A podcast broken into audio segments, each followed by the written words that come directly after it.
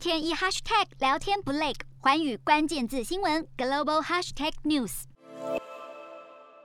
根据二零二一年网络排行回顾显示，二零二零年位列第七名的短影音社群平台 TikTok，今年挤下 Google 跃升为冠军，成为二零二一年最受欢迎网站。Google 则跌至第二，TikTok 至今已有超过十亿用户注册。值得注意的是，连先前曾警告民众斟酌使用的澳洲总理莫里森，在二十四号开通个人账号，发布耶诞祝贺影片。而随着 TikTok 的成功，开始吸引各种商业模式。根据外媒统计，二零二一年 TikTok 富豪榜首富是一名土耳其厨师，拥有四千五百九十万粉丝。光靠 TikTok 一年收入就高达一千一百万美元，相当于三亿五百零三万元新台币。随着使用者激增，加上用户年龄偏低，TikTok 平台上开始有越来越多暴力和威胁影片。十七号，全美校园遭到暴力威胁，造成部分学校停课，学生、家长和教职员工处于紧张状态。而另一项令人头痛的问题，最近美国校园掀起一股搞破坏挑战，引起全美青少年跟风模仿，社群媒体影响未成年儿童的行为，成为数位时代的教养难题。